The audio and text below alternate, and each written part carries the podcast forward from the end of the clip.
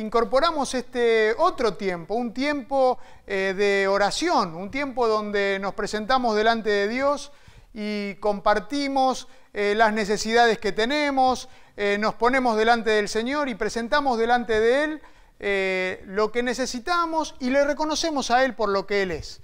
Así que vamos a estar haciendo esto a lo largo de los domingos. Entonces, eh, si hay algún tema de oración que quieras compartir con la iglesia, mándalo, mándalo al número de WhatsApp y vamos a incorporarlo en, los temas de oración para orar juntos como iglesia eh, por todos estos temas.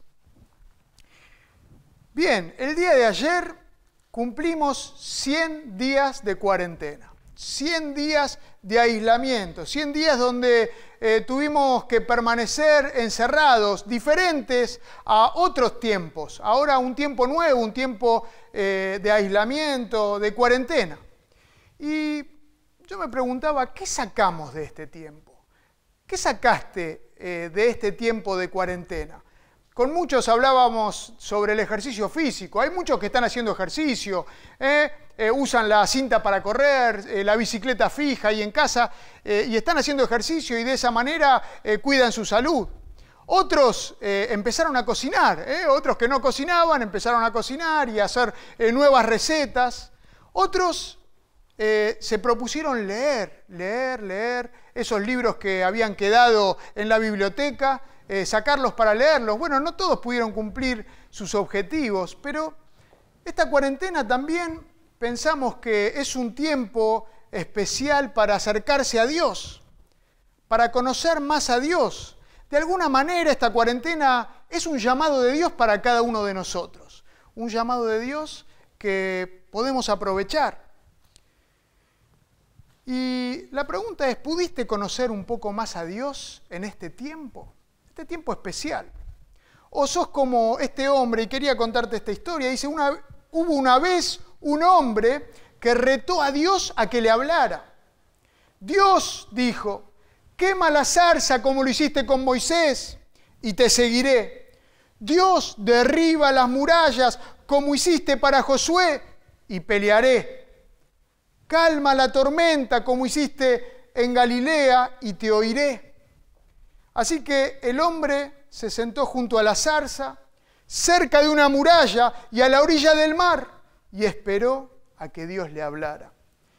Y Dios oyó al hombre y contestó. Mandó fuego, pero no a una zarza, sino a una iglesia. Derribó una muralla, pero no de ladrillos, sino de pecado. Calmó una tempestad, no del mar, sino del alma. Y Dios esperó a que el hombre respondiera. Y esperó, y esperó, y esperó.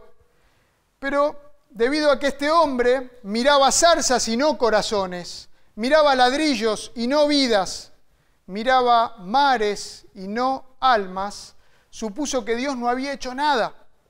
Finalmente miró a Dios y preguntó, Dios, ¿has perdido tu poder? Y Dios lo miró y le dijo, ¿acaso te quedaste sordo?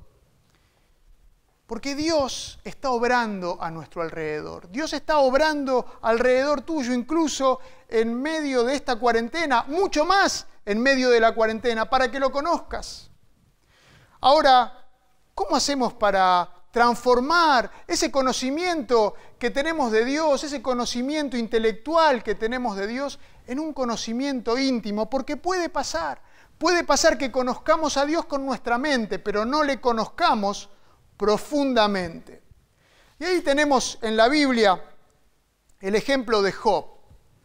Job era un hombre rico, era intachable y temeroso de Dios, era apartado del mal. Esto dice la Biblia. Allí apenas empieza el libro de Job, en Job 1. A sus, a sus diez hijos que tenía, él tenía siete varones y tres mujeres, les encantaban las fiestas. Ellos hacían banquetes, hacían fiestas, pero a la mañana siguiente, cuando la fiesta terminaba, Job ofrecía sacrificios a Dios pidiendo perdón por si acaso sus hijos habían pecado contra Dios. Así era Job. Todo era perfecto hasta que llegó la prueba, llegó la calamidad. Y de repente mataron a sus sirvientes, robaron sus ganados, todos sus hijos murieron, su cuerpo se llenó de llagas dolorosas, una sarna maligna. Y entonces comenzaron los razonamientos en Job, comenzaron los cuestionamientos. Aparece entonces el Señor mismo y le responde al final del libro. Luego de todos estos razonamientos y cuestionamientos, aparece el Señor. En Job capítulo 38 y los primeros versículos dice, dicen así, el Señor le respondió a Job desde la tempestad y le dijo, ¿quién es este que oscurece mi consejo con palabras carentes de sentido? Prepárate a hacerme frente, yo te cuestionaré y tú me responderás. ¿Dónde estabas cuando puse las bases de la tierra? Dímelo, si de veras sabes tanto. Y sigue Dios hablando, y sigue hablando, y en cuatro capítulos, del 38 en adelante, Dios mismo se autodefine. Dios define a Dios. Y llega al capítulo 42 y dice así la respuesta de Job. Job 42, del 1 en adelante, dice, Job respondió entonces al Señor y le dijo, yo sé bien que tú lo puedes todo, que no es posible frustrar ninguno de tus planes. ¿Quién es este? Has preguntado que sin conocimiento oscurece mi consejo. Reconozco que he hablado de cosas que no alcanzo a comprender, de cosas demasiado maravillosas que me son desconocidas. Ahora escúchame, voy a hablar, dijiste, yo te cuestionaré y tú me responderás. De oídas había oído hablar de ti, pero ahora te veo con mis propios ojos. Por tanto, me retracto de lo que he dicho y me arrepiento en polvo y ceniza. De oídas, dice Job, había oído hablar de ti, pero ahora te veo con mis propios ojos. Job conocía a Dios, pero superficialmente, de segunda mano, ¿eh? pero ahora dice al final de toda su vida, de todo este tiempo de prueba, al final del libro, dice Job, pero ahora mis ojos te ven. Luego tenemos el ejemplo de los discípulos, los discípulos de Jesús. Jesús estaba caminando la tierra con sus discípulos y haciendo bien a la gente. Y dos veces Jesús alimentó multitudes. Cuando Jesús se entera, la primera vez, cuando Jesús se entera de la muerte de Juan, Juan el Bautista, su primo, quiere alejarse a un lugar tranquilo para descansar con sus discípulos. Pero mucha gente lo sigue. Y cuando Jesús los ve, dice la palabra de Dios que tuvo compasión de ellos porque estaban como ovejas que no tenían pastor. Y Jesús tuvo compasión de ellos y les enseñó y habló con ellos. Y entonces se hizo tarde y los discípulos se acercaron a Jesús y le dijeron que los despidiera para que vayan a buscar de comer. Y Jesús les dice, denles ustedes de comer. Eso le dice a los discípulos. Y eran cinco mil personas reunidas allí. Y con cinco panes y dos pescados comieron todos.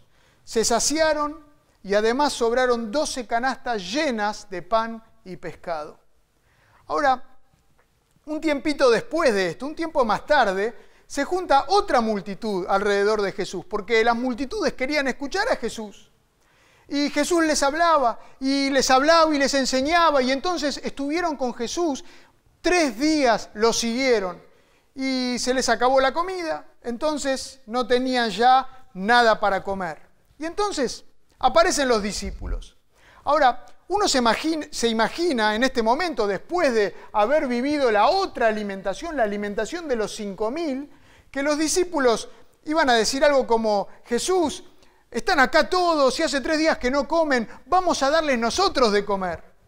Pero no hacen esto los discípulos. Se acercan a Jesús, eh, allí en, en, Marcos 8 estamos, estamos viendo, y dice, los discípulos objetaron, ¿dónde se va a conseguir suficiente pan en este lugar despoblado para darles de comer? Ahora, Jesús insiste, ¿no? Eh, con los discípulos, quizás ya se pone un poco nervioso, ¿no? Por la, por la cabeza dura de ellos, y les pregunta, ¿cuántos panes tienen? Ahí el versículo 5 del capítulo 8 de Marcos, ¿cuántos panes tienen? A ver, piensen muchachos, ¿cuántos panes tienen? ¿Eh? Se tienen que acordar, hace poco con cinco, cinco peces repartimos a cinco mil personas. ¿Cuántos panes tienen? Y ellos le dicen, tenemos siete panes. Eh, y, tenemos solamente siete panes y toda una multitud. Y no piensan, no piensan. Y con estos siete panes y unos pocos pececillos que tenían, comieron cuatro mil personas y sobraron siete cestas llenas, dice la palabra de Dios. Ahora, Jesús después de esto se sube a la barca con los discípulos para irse y les dice, tengan cuidado con la levadura de los fariseos. Y los discípulos se miran entre ellos y dicen, uy, lo dice porque no trajimos pan. ¿Cómo puede ser? ¿Cómo puede ser? Y Jesús entonces les responde, y voy a leerlo, de Mateo, eh, Marcos 8, del, 20, del 17 en adelante, dice así, al darse cuenta de esto, eh, que estaban diciendo que nos está hablando porque no trajimos pan, al darse cuenta de esto, Jesús les dijo, ¿por qué están hablando de que no tienen pan? Todavía no ven ni entienden, tienen la mente embotada. Es que tienen ojos, pero no ven, y oídos, pero no oyen. ¿Acaso no recuerdan cuando partí los cinco panes para los cinco mil? ¿Cuántas canastas llenas de pedazos recogieron? Doce, respondieron ellos. Y cuando partí los siete panes para los cuatro mil, ¿cuántas cestas llenas de pedazos recogieron? Siete, responden ellos. Entonces concluyó, y todavía no entienden, todavía no se dan cuenta, todavía no me conocen, quiere decir Jesús. Ahora, vayamos al caso de Judas, el traidor. Después de la última cena, sí, ya al final de la vida de Jesús, después de la última cena, Jesús se va al huerto de Getsemaní con los once discípulos. Ahora Judas no estaba porque Judas ya había vendido a Jesús. Y entonces cuando están en el huerto y Jesús está orando y los discípulos están con él, aparece Judas con una, con una cohorte, dice, ¿eh? con un montón de soldados romanos. Ahora, uno piensa eh, que se apareció quizás con, no sé, una docena, doce soldados que venían con, Judas, pero no, no es así. Esta cohorte romana que, menciona la palabra eh, estaba compuesta de 600 soldados romanos bien entrenados. Y entonces, allí en Juan 18, eh, ustedes pueden seguirlo, del 13 en adelante, esto es lo que pasa en ese momento. Juan 18, del 3 en adelante. Vamos a leer así que Judas llegó al huerto a la cabeza de un destacamento de soldados y guardias de los jefes de los sacerdotes y de los fariseos. Llevaban antorchas y lámparas y armas. Jesús, que sabía todo lo que iba a suceder, les salió al encuentro. ¿A quién buscan? les preguntó. A Jesús de Nazaret, contestaron. Yo soy. Judas, el traidor, estaba con ellos. Y cuando Jesús les dijo, yo soy, dieron un paso atrás y se desplomaron. ¿A quién buscan? volvió a preguntar Jesús. A Jesús de Nazaret, repitieron, ya les dije que yo soy. Así que ahí termina, hasta ahí, si dejen ir a los demás, yo soy Jesús. Ahora es interesante notar que cuando habla Jesús, Satanás cae derribado. Estuvieron a pocos metros de Jesús. Incluso Judas, que había vivido con él tres años, pero no lo reconocieron. Judas había vivido con Jesús, pero conocer a Jesús no es una cuestión de vista, es un tema del corazón.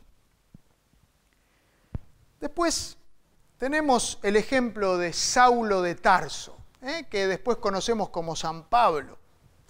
Allí en Filipenses capítulo, capítulo 3, este Saulo extiende su currículum ¿eh? y parece que es un hombre calificado ampliamente en el conocimiento de Dios. Él dice en Filipenses 3, del 5 en adelante, dice que él es eh, un, eh, circuncidado al octavo día. Él presenta su credencial, yo soy circuncidado al octavo día. Ahora, esto era un mandamiento que Dios le había dado a Abraham. Era señal del pacto.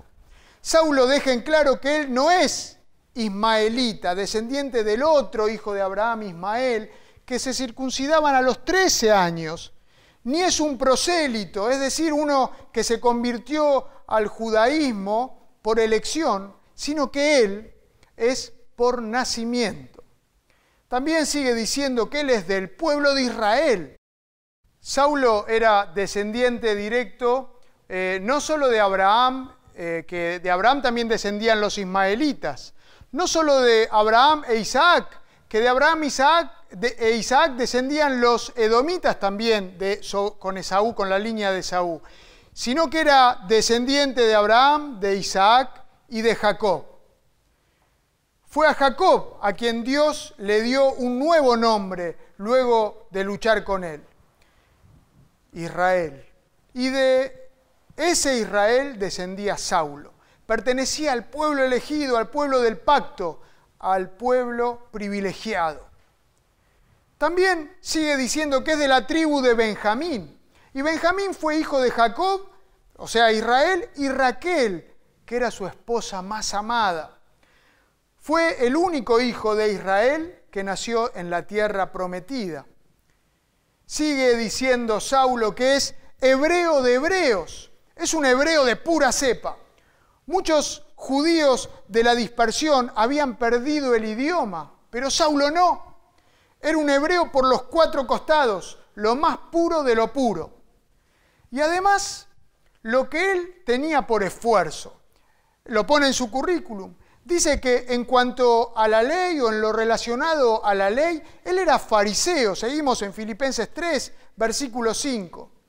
No había muchos fariseos en este tiempo, en el tiempo de Jesús. Nunca hubo más de seis mil fariseos al mismo tiempo. El nombre quería decir separados. Ellos se apartaban de la vida cotidiana con el único objetivo de cumplir rigurosamente la ley de Dios y las tradiciones en todos los mínimos detalles. Jesús los atacó varias veces, pero lo que ellos hacían no estaba mal, su corazón estaba mal puesto, el corazón de los fariseos. Pero la conducta de los fariseos era intachable y Saulo era fariseo. Sigue diciendo, en cuanto a celo, él era perseguidor de la iglesia. Saulo era un judío tan celoso que hacía lo posible para destruir a los enemigos de Dios, los que para él eran enemigos de Dios, eh, en este caso según él pensaba, la iglesia. Era uno de los perseguidores más crueles de los primeros cristianos. Dice la palabra de Dios que Saulo respiraba amenazas y muerte contra los discípulos de Jesús. También sigue su currículum diciendo que era irreprensible. No podía acusársele de nada a Saulo. No había de dónde agarrarlo. Saulo era irreprensible en cuanto a guardar la ley y las tradiciones de los judíos, el pueblo de Dios. Era un currículum realmente impresionante. Un judío tan leal que no perdió su lengua hebrea. No era solo religioso, sino que formaba parte de la denominación más estricta y disciplinada. Tenía en su corazón un celo ardiente por lo que creía que era la causa de Dios y cumplía la ley de manera irreprochable. Ahora, este Saulo en un momento se encuentra con Jesús. Después de participar él mismo en la muerte del primer mártir cristiano, el primer mártir por Jesús, Esteban, Saulo impulsado por este celo por la causa de Dios, pide órdenes de extradición para arrestar a los cristianos de Damasco y llevarlos arrastrando a Jerusalén. Pero en el camino, Saulo, este erudito sobre Dios, el que sabía todas las cosas de Dios, escucha una voz. Saulo, Saulo, ¿por qué me persigues? Y Saulo cae al suelo y postrado hace una pregunta que es difícil de entender para nosotros. ¿Quién eres, Señor? pregunta Saulo. Saulo el fariseo, que conocía todas las reglas, los mandamientos de Dios, pero no conocía a Dios. Yo soy Jesús, a quien tú persigues, le dice Dios mismo, Jesús. Y allí es donde Pablo se encuentra con Jesús. Lo conoce por experiencia. Su vida cambia de manera radical. Lo que antes perseguía ahora lo abraza. Lo que antes odiaba ahora lo ama apasionadamente. Y sigue diciendo en Filipenses, y Pablo cuenta este cambio que hubo en él. Lo que era ganancia, Filipenses 3, 7 en adelante, lo que era ganancia para Pablo, todas estas cosas buenas, ¿eh? que era hebreo, que era fariseo, que era irreprensible, cosas buenas, todo eso que era ganancia, son basura comparadas a Jesús, dice Pablo. Y no solo eso, sigue diciendo, yo dejo todo por conocer a Jesús, dejo todas las cosas por conocer a Jesús. Y este, esta palabra que usa Pablo, conocer, es un conocimiento personal, es un conocimiento por experiencia, no un conocimiento intelectual de la mente. Es un, un, conocer profundamente en intimidad, así como dice la Biblia que Adán conoció a su mujer. Es una intimidad profunda este conocimiento del que Pablo nos habla. Dejo todo por conocer a Jesús. Sí, dice versículo 8, y aún más, ciertamente estimo todas las cosas como pérdida debido a la sublime excelencia de conocer a Cristo Jesús, mi Señor. Todas las cosas, no solamente las cosas que ya mencionamos en su currículum, todas las cosas deja Pablo por conocer a Jesús. Y él dice, mi Señor. No dice el Señor, dice que Jesús es mi Señor. Pablo lo hace personal porque este conocimiento profundo hace que la relación sea personal. Mi Señor, porque lo conozco en intimidad. Y para profundizar esta intimidad, Pablo sigue diciendo, una cosa hago. Tiene un solo y un único objetivo, como el corredor de la carrera que quiere llegar a la meta. No permite que nada lo distraiga está concentrado y la mirada fija en la meta. Yo recuerdo una historia de mi papá y quiero aclarar algo, porque el domingo pasado conté una historia que mi papá me ataba en una columna eh, y fue justo el Día del Padre. Y varios me escribieron diciendo, pero ¿cómo tu papá? Qué malo, qué mal padre tuviste. Para nada, de ninguna manera es así. Gracias a Dios eh, tuve la bendición de tener un padre maravilloso, eh, Armando. Eh, fue un padre excelente que me guió en el camino del Señor, me instruyó. Su corazón es muy bondadoso, es de las mejores personas que conozco. Así que para que nadie piense que, que, hablé mal de mi papá, porque no es así, porque algunos me lo dijeron por ahí. y hay una oportunidad, una historia que pasó en la familia. mis padres eh, mi papá, mi mamá fueron a Mar del Plata eh, con una tía de mi mamá, que se llamaba Asnib, una tía que vino de visita de otro país y la llevaron a conocer Mar del Plata. A la vuelta, eh, cuando volvieron, ya habían tomado la ruta de regreso, la ruta 2, y, y, de atrás la tía Asnib, que estaba sentada en el asiento de atrás, empezó a decir algo, ¿no? Suavemente decía algo que no se escuchaba muy bien. Amanaram, Baduanera Pachequechi. Y, y mi papá seguía manejando, seguía manejando, no le daba importancia y seguía adelante. Amanaram Baduanera Pachequechi. Aram, Aram, le decía a mi papá, me parece que dejé las ventanas de la casa abiertas. Y mi papá finalmente le escuchó, dio la vuelta en la ruta, volvieron unos 100 kilómetros hasta Mar del Plata para ver las ventanas de la casa y las ventanas estaban cerradas. ¿eh? Las ventanas estaban cerradas. Pablo dice, una cosa hago, olvido lo que queda atrás. Olvido lo que queda atrás. Mis errores, mis pecados, que también los pecados Dios los olvida. Mis logros personales, cualquier distracción que me impida tener esta relación íntima con Jesús. El apego a lo material, los placeres desmedidos, la moda, la comida, la bebida, las amistades, los autos, Netflix, ¿eh? Internet, los jueguitos. Una cosa hago, dice Pablo, olvido lo que queda atrás, lo que me distrae, lo que me impide tener esa relación profunda, íntima con mi Señor. La Biblia nos cuenta que la mujer de Lot, allí en Génesis 19, miró atrás, tal vez por comodidad, por querer volver al lugar de donde había salido y se volvió una estatua de sal. El joven rico que fue a Jesús también tenía un currículum impecable como Pablo, había guardado todos los mandamientos, pero miró atrás por amor a las riquezas. Jesús dice que ninguno que poniendo la mano en el arado mire atrás es apto para el reino de Dios. Una cosa hago, olvido lo que queda atrás.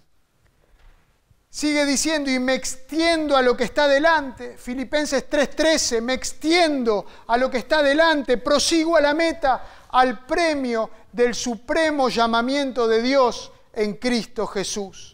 Acá Pablo nos está pintando el cuadro de un corredor con todos sus músculos y nervios tensos, corriendo con todas sus fuerzas hacia la meta.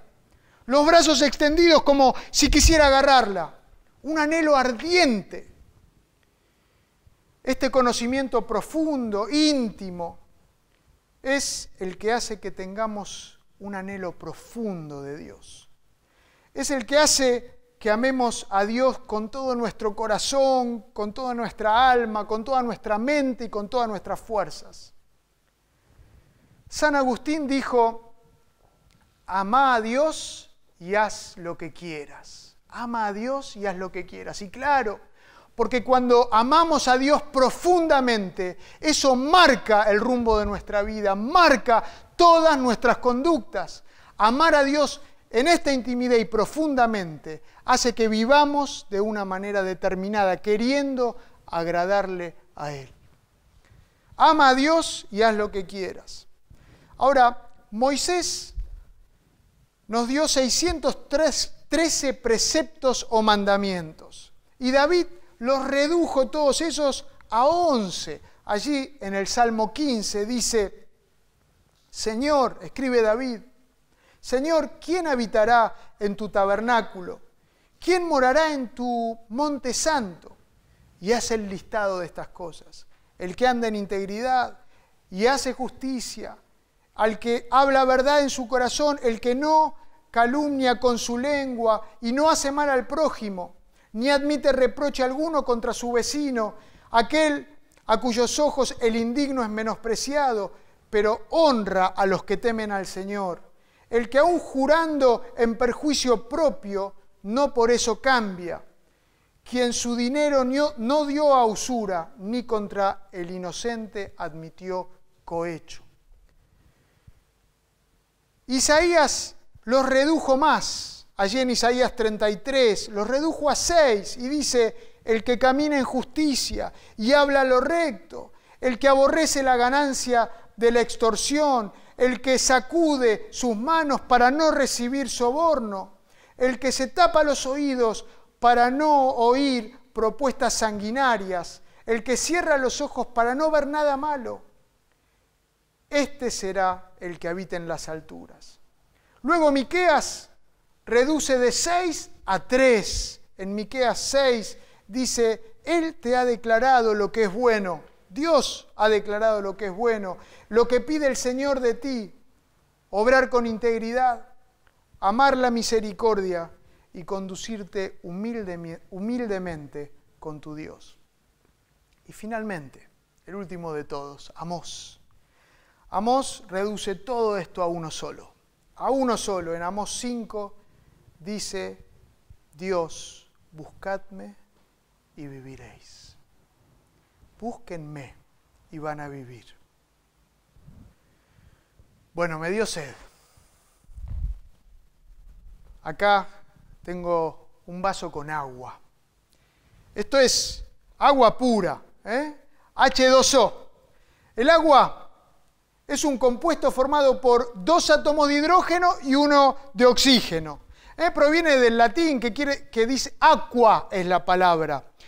Se considera fundamental para la existencia de la vida. No se conoce ninguna forma de vida que tenga lugar en su ausencia completa. Si no hay agua, no hay vida. Es el único compuesto que puede estar en los tres estados, sólido, líquido y gaseoso, ¿eh? a las temperaturas que se dan aquí en la Tierra. Aproximadamente el 75% del cuerpo humano es agua. El agua pura no tiene olor, sabor ni color, es decir, es incolora, insípida e inodora. Bien, el agua. Y aquí está. ¿Y saben qué? Sigo teniendo sed.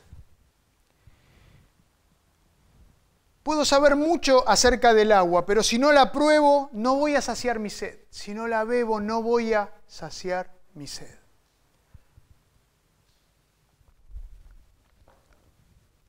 De la misma manera, puedo saber mucho acerca de Dios, pero no conocer a Dios. No conocerlo profundamente, en intimidad a Dios. ¿Querés conocer a Dios en profundidad? ¿Querés extenderte hacia adelante como este corredor que quiere alcanzar la meta con un anhelo ardiente, olvidando lo que queda atrás, las distracciones que vienen? ¿Querés realmente amar a Dios con todo el corazón, el alma, la mente y las fuerzas? El conocer a Dios no es un tema de la mente, no es un tema del intelecto. El conocer a Dios es un tema del corazón. A Dios podés conocerlo por experiencia. Este conocer en intimidad y en profundidad. Y si hasta ahora no lo conociste de esta manera, podés dar el paso, podés conocerlo, podés invitarlo a tu vida, podés probarlo como probar el agua, decirle a Jesús que venga a tu vida y haga algo nuevo en vos. Animate, animate a conocer a Dios personalmente, profundamente no con la cabeza solamente, no de una manera intelectual, sino por la experiencia. Déjame orar por vos para terminar este tiempo, eh, orar para que Dios se muestre a nosotros y para que nosotros podamos buscarlo, buscar a Dios en esta intimidad, en esta profundidad, buscarlo para conocerlo por experiencia. Oramos. Señor, te damos muchas gracias porque sos un Dios maravilloso. Te damos gracias porque podemos estudiar de vos, podemos conocer de vos con nuestra mente, es verdad, podemos hacerlo. Pero gracias porque hay más que eso, porque vos querés tener una relación personal y profunda con cada uno de nosotros. Así como vimos en estas historias que estuvimos viendo, que vos quisiste llegar a ellos hasta lo más profundo y con cada uno de nosotros también. Querés llegar a tener una relación personal, íntima. Y Señor, que podamos vivir esa relación por la cual nos animemos a decir como Pablo, por lo cual dejo todo. ¿eh? Una cosa hago solamente, voy hacia la meta para conocerte más profundamente. Y Señor, que podamos disfrutar esa relación con vos esa relación profunda y de intimidad, de cercanía, que podamos sentir tu abrazo. Y si todavía hay alguno que está mirando y que no te conoce personalmente, Señor, que toque su corazón y que no puedan eh, solamente escuchar de vos eh, o analizarte intelectualmente, eh, que eso para nada aprovecha, sino que puedan probarte como beber el agua para saciar la sed, que puedan invitarte a sus vidas para que vos llenes esa necesidad más profunda, que satisfagas la necesidad más profunda del corazón. Señor, gracias porque vos querés tener una relación con nosotros. Señor, gracias porque podemos buscarte. En este tiempo especialmente podemos buscarte. Te damos a vos toda la gloria en el nombre de Jesús. Amén. Bien, que Dios te bendiga. Sí, que Dios te bendiga y gracias por haber compartido este tiempo, esta reunión con nosotros y te esperamos el próximo domingo también.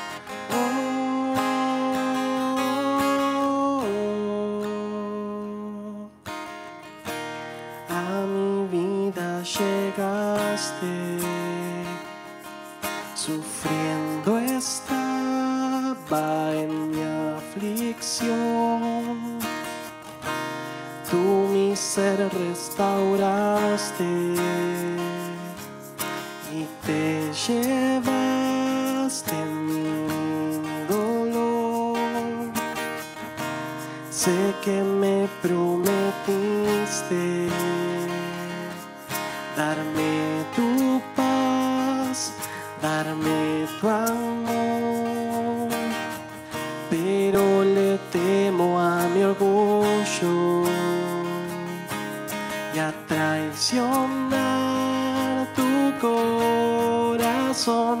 Por eso vengo ante ti a renovar mi sentir.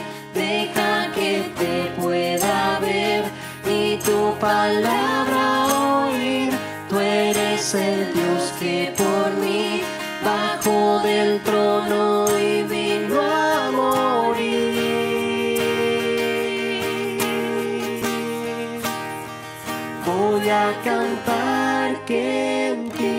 salvación, a proclamar que eres vencedor. Voy a guardar tu voz, Señor, precioso Jesús, mi vida te doy.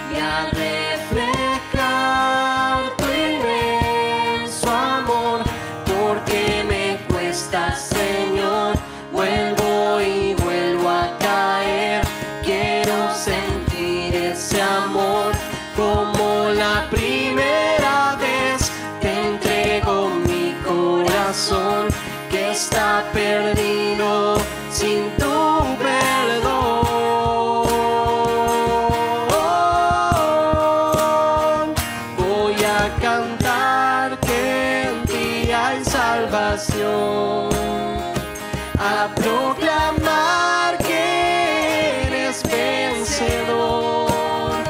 Voy a guardar tu voz, Señor, precioso Jesús, mi vida te doy. Voy a cantar que en ti hay salvación,